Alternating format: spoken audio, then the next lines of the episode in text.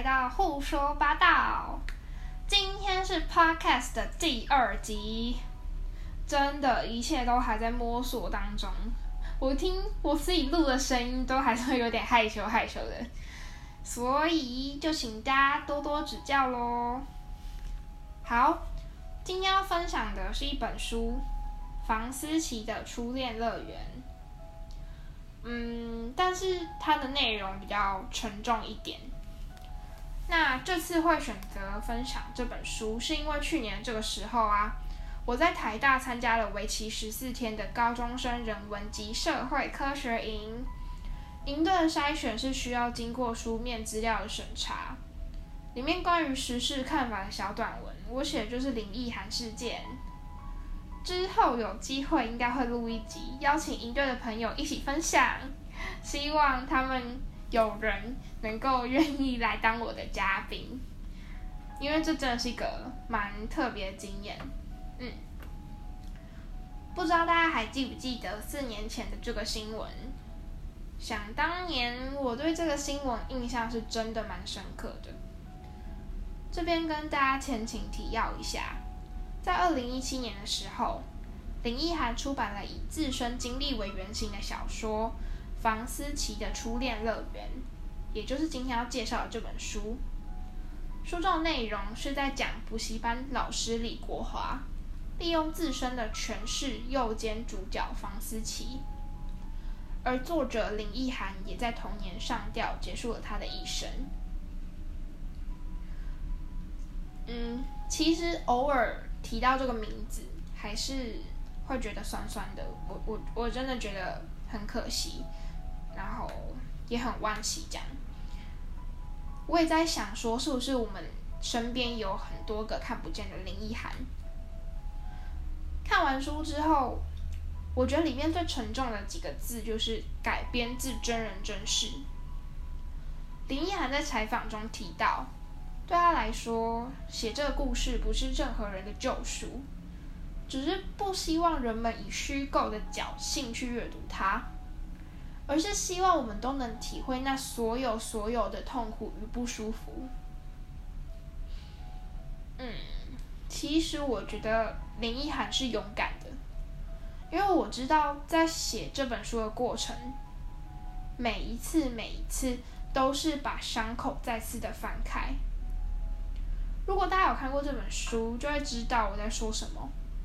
作者他的每一个用字跟用词都非常的精雕细琢，可是与此同时，这样的精雕细琢，可能就是作者的锥心刺骨吧。我想，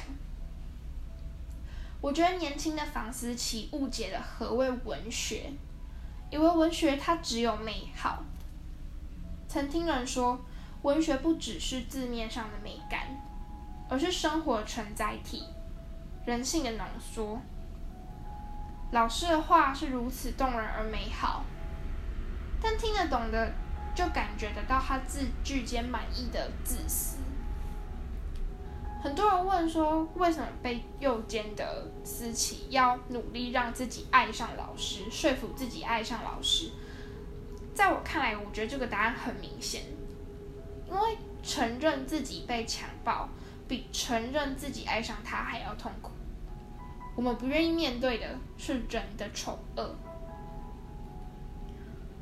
这本书要讨论的主题，除了受害者本身内心的痛苦挣扎，我觉得还有整个文化问题。诶，这边揭露一小段书里的内容。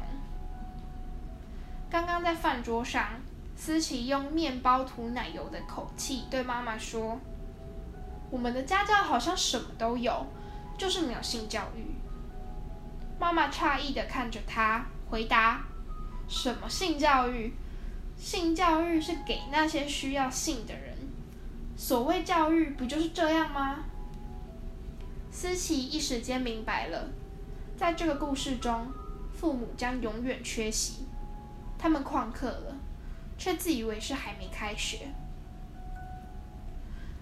台湾大部分的家庭教育对性是避讳的，甚至他小时候问父母自己是怎么出现的，都会得到两种答案：一石头蹦出来的，二垃圾场捡回来的。前阵子流行的 Me Too 运动，我也在想，为什么台湾人没有人会站出来响应？嗯，我觉得这不是台湾没有名人性侵或是受性性侵的事件，而是台湾目前的环境还是很难让名人勇敢的说出性侵的遭遇。台湾的网络一堆言语的酸民，甚至还有人认为说这是剥夺男人的调情权。殊不知，调情与性侵本身就存在很大的差别。我们不能期待孩子可以自己长大后开窍。在传统父权的文化背景之下，忽略性教育，使我们对性的想象很有可能仍带有父权主义的那种色彩。然而，这种根深蒂固的传统观念跟意识形态到底是怎么形成的？嗯，我觉得仔细一想，他们其实往往充满了表面的事实，就是一种自以为是的客观，把许多的刻板印象当作是一种天性，而这其实都存在着一种因果关系。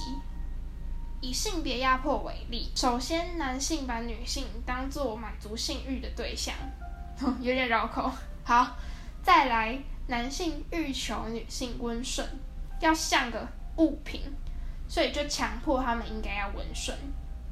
最后，男性相信温顺像个物品是女性的天性。事实上，还有好多好多这样子的例子都可以套用这种因果关系，看似荒谬，可是事实上它就是存在。爸妈常说学生要有学生的样子，但学生的样子到底是怎么定义、怎么形成的？其实就只是当初那些为了方便管理而制定的规矩啊。这些一层一层慢慢被形塑的意识形态，不容易被打破。举自家长辈的例子就可以知道，明明同样是父权主义下的受害者，阿妈还是有重男轻女的影子。所以，我们更应该用教育去打破这些无形的牢笼。李国华是加害者，我想社会文化也是。有些人在经济上、在身份上占有优势，成为了永远的既得利益者。虽然说读这本书让我觉得内心很沉重。